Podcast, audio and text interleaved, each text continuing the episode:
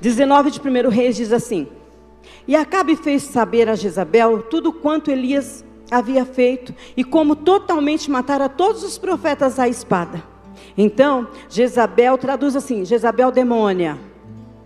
Isso. Mandou um mensageiro a Elias a dizer-lhe: Assim me façam os deuses e outro tanto, se de certo amanhã, a essas horas, não puser a sua vida como a de um deles. O que vendo ele, se levantou e para escapar com vida se foi e veio a Berseba, que é de Judá, e deixou ali o seu moço.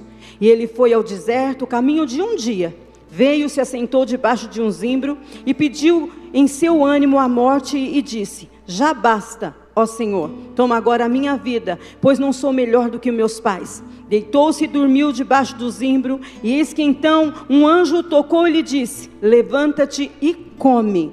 E olhou, e eis que a sua cabeceira estava um pão cozido sobre as brasas e uma botija de água. E comeu e bebeu e tornou a se deitar. E o anjo o Senhor tornou pela segunda vez, tocou-lhe e lhe disse: Levanta e come, porque muito comprido te será o caminho. Levantou-se, pois, Elias, comeu e bebeu, e com a força daquela comida caminhou quarenta dias e quarenta noites até Horebe, o monte de Deus. Amém? Baixa tua cabeça, fecha os teus olhos. Peça ao Senhor Deus. Peça mesmo. Fala, Senhor, eu vim aqui ouvir a tua voz. Eu necessito de ti. Tenho certeza que Deus Deus vai ouvir a tua oração e o Espírito Santo vai se mover e que você esteja sensível a ouvir o que Ele tem para você nesta noite. Maravilhoso Deus e eterno Pai, no nome santo e poderoso de Jesus, estamos mais uma vez diante de Ti, na Tua presença santa e bendita, maravilhosa e agradável, para ouvir a Tua voz. Então queremos te pedir, fala conosco, Senhor, fala conosco, nosso Deus. Queremos ouvir a Tua voz. Então a partir de agora, torna-nos cativos a Ti, a Tua voz, que possamos, Senhor, em nome de Jesus, entender, dá-nos sensibilidade para saber o que tu queres conosco. Ah, Senhor, e em nome de Jesus, se há porventura algo contrário aqui à tua palavra, nós neutralizamos, repreendemos toda ação maligna no nome de Jesus. Declaramos aqui somente o teu senhorio e que seja tudo sempre, sempre para a honra e glória do teu santo e poderoso nome, o nome de Jesus. Amém. Amém. Glória a Deus. Aleluia. Queridos, o ministério de, do, do profeta Elias é todo cheio de emoção. Mas eu, eu considero o capítulo 18 o ápice do ministério dele. Porque no capítulo 18, ele convoca os filhos de Israel e também os profetas de Baal para um embate lá no Monte Horeb. Ele pega, ele chama e diz: e o desafio é o seguinte: o Deus nós vamos clamar, e o Deus que responder com fogo, este será o Deus verdadeiro. Ele faz um desafio para os profetas de Baal. E a Bíblia conta que ele permite, ele dá a, a, chance deles clamarem primeiro. Então eles começam a clamar para que Baal responda com fogo. Você, como eu, deve saber que o diabo tem poder para derrubar fogo do céu.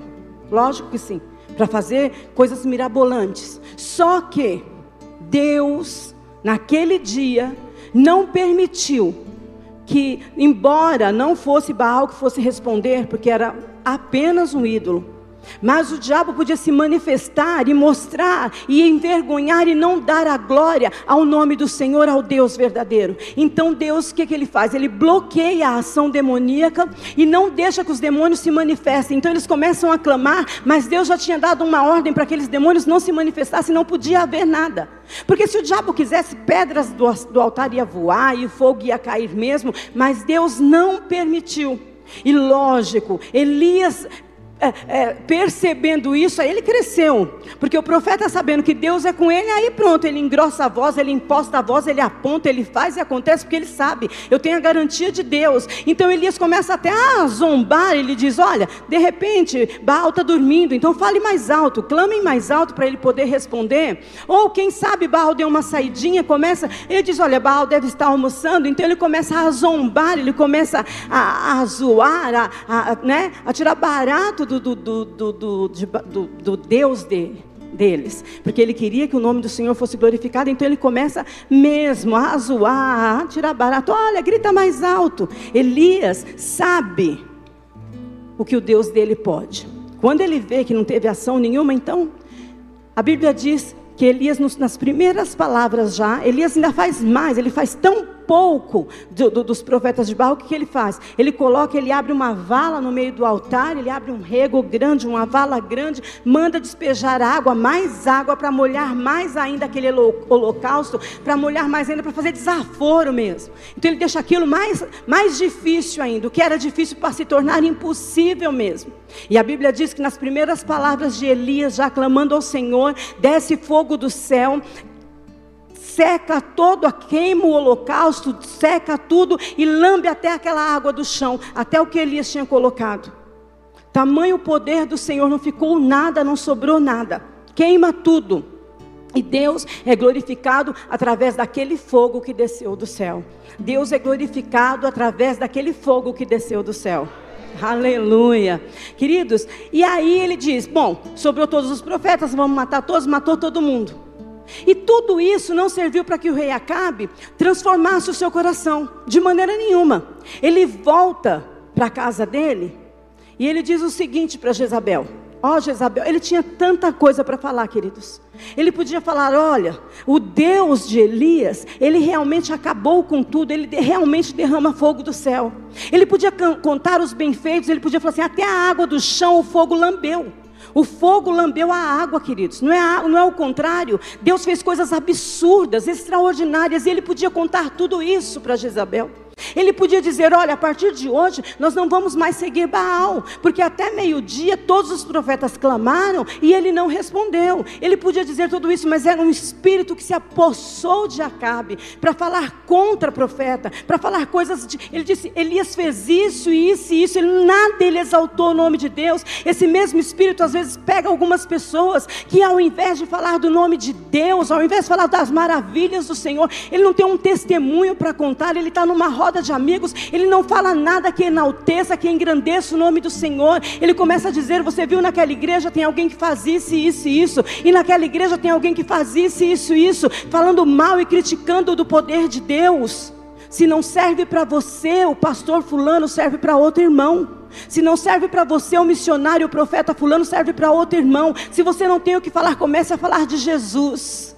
Comece a falar do que Jesus tem feito na sua vida, porque Jesus não se prende a placa, não se prende a nomes. Quando você falar só do nome de Jesus, o nome de Jesus vai ser exaltado e você vai ser honrado, porque o que o homem, pastor fulano, cicrano, bertano faz, ele vai prestar contas a Deus. Agora o que você faz, você vai prestar contas a Deus. Então não tenho o que falar, fale do nome de Jesus. Encha sua boca para falar do nome de Jesus.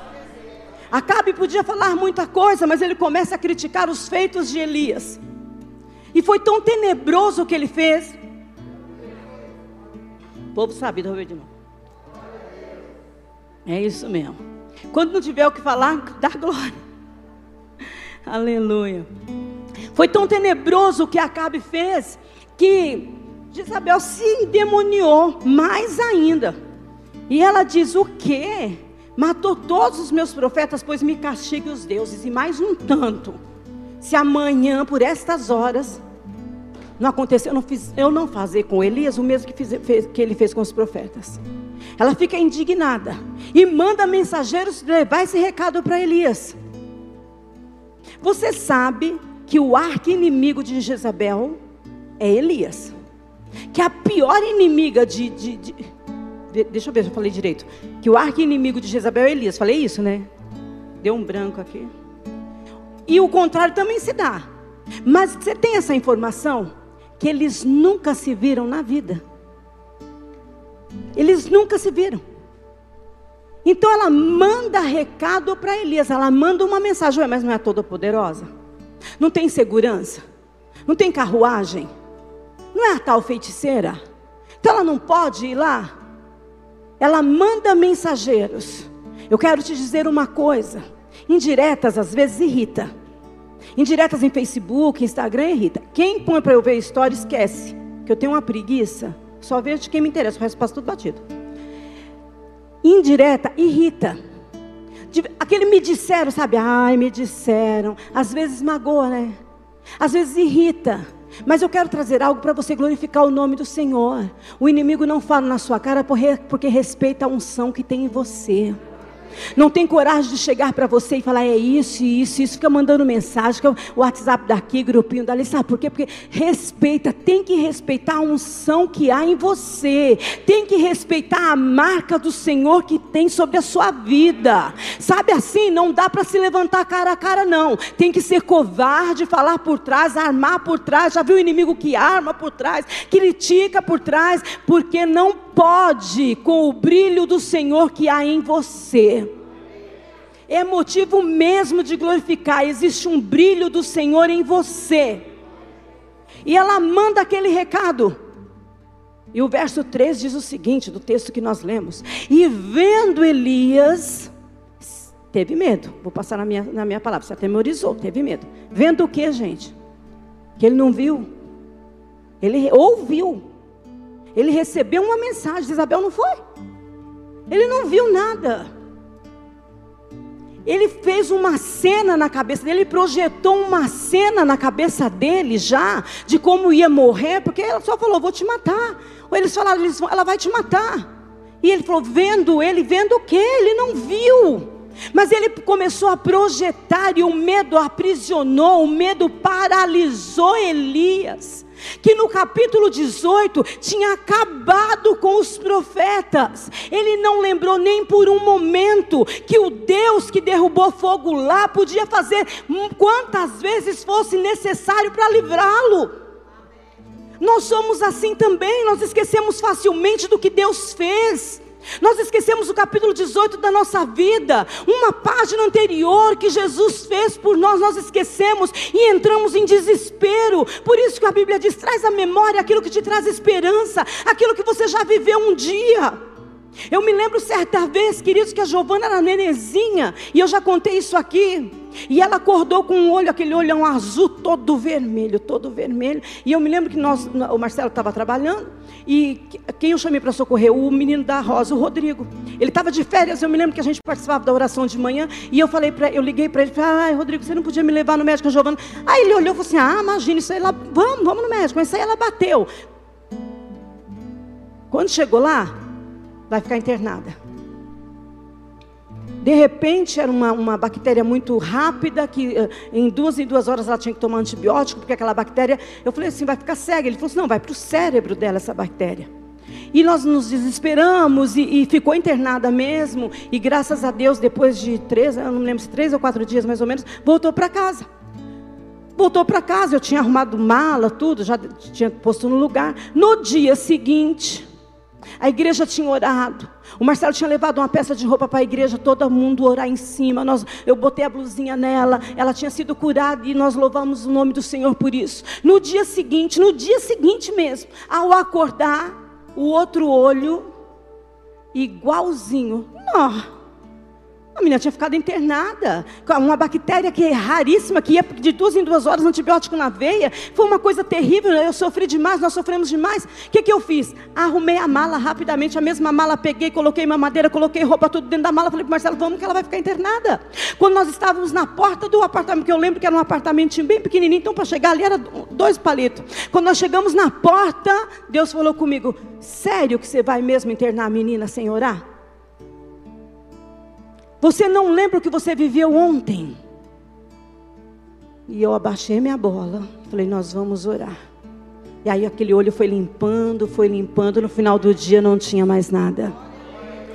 Nós precisamos lembrar que o mesmo Jesus do capítulo 18, o mesmo Deus que derrama fogo do céu, o que deu, vou te falar uma coisa, traz à memória o que Jesus, o que Deus fez para você um dia, Ele pode fazer de novo, Ele pode fazer de novo, Ele pode fazer infinitamente mais de novo.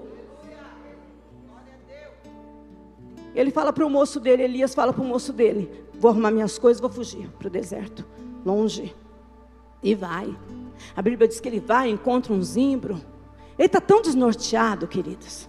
Ele está tão desnorteado que zimbro é uma, uma árvore que não é, não é encopada, não tem, não tem copa, tem falhas. Aquilo ali não traz sombra para ninguém. Mas sabe quando você está tão desnorteado, você não sabe mais onde reclinar sua cabeça, não sabe mais o que fazer. Elias estava assim, tinha vivido o ápice do ministério dele no capítulo 18. No capítulo 19, ele, tá, ele vai quase em depressão, ele vai todo desanimado, ele vai todo choroso, começa a pedir a morte para Deus.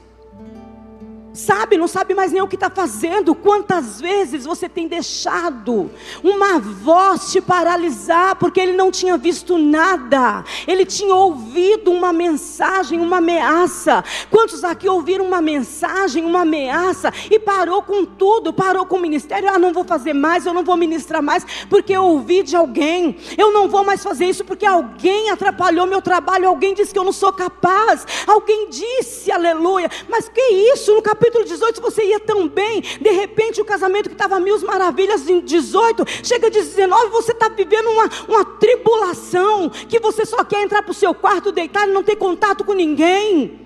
Isso não é normal. Você não dá conta do seu trabalho, não dá conta dos seus afazeres. Isso não é normal. Uma palavra te paralisar porque você acha que aconteceu, porque você imaginou cenas na sua cabeça e você acha que não dá mais para continuar. Isso não é normal. Abra essa janela, deixa Deus entrar e todo espírito de depressão, paralisação, todo espírito de destruição, todo medo, o medo aprisiona Elias. O medo não pode te paralisar, aleluia. Todo espírito que entrou na sua vida para te paralisar, toda voz contrária de Satanás, nós repreendemos hoje no nome de Jesus. Você é livre, aleluia. Deus já fez uma vez com você. Pega na mão essa caneta, abre esse notebook, fala com essa esposa, conversa com esse filho, conversa com essa filha, faz tudo acontecer, porque, aleluia, aleluia, fera, sombra de fera não fere, é só uma ameaça. O salmista diz ainda que eu andasse pelo vale da sombra da morte, não temeria mal algum, não temeria, porque sombra não mata ameaça, vozes do além, vozes de Satanás, não tem poder contra a tua vida. Você está paralisado, eu nunca vou ser feliz, eu nunca vou conseguir, eu nunca vou fazer, eu nunca, eu nunca, eu nunca. Deus não disse isso, e quem escreve a história da sua vida é Deus. Aleluia!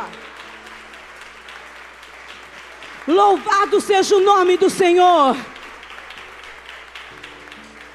Como você pode de uma hora para outra abrir mão de tudo? Faça valer esse diploma, faça valer essa certidão de casamento, faça valer essa, essa identidade de pai e filho, faça valer o que Jesus te deu. Tudo que Jesus conquistou para nós é direito nosso, é nossa herança. Toma das mãos de Satanás, aleluia.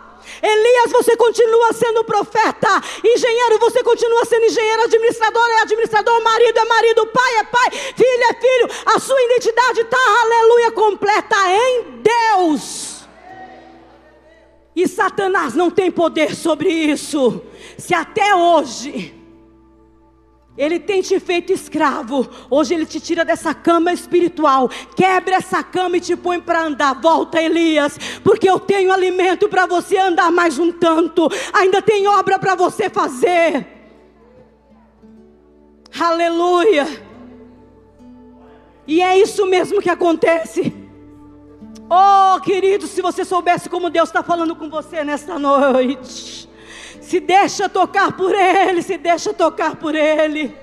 Aleluia.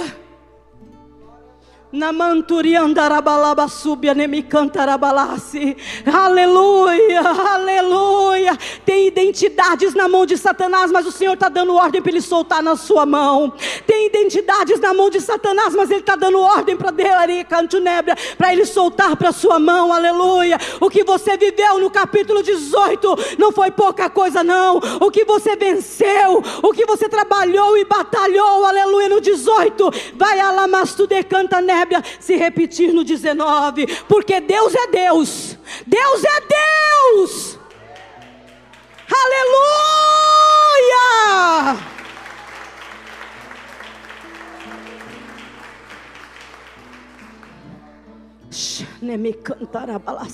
Não limite o poder divino e não inferiorize o Deus que vive dentro de você. Ele é maior do que essa ameaça de Jezabel. Ele é maior do que essa voz que veio do inferno para te parar. Aleluia! Aleluia! Elias está lá desanimado. Elias está lá parado, dormindo. Não é normal você se trancar sem querer falar com ninguém, sem querer sair, sem querer cultuar, sem querer estar perto de pessoas. Não é normal.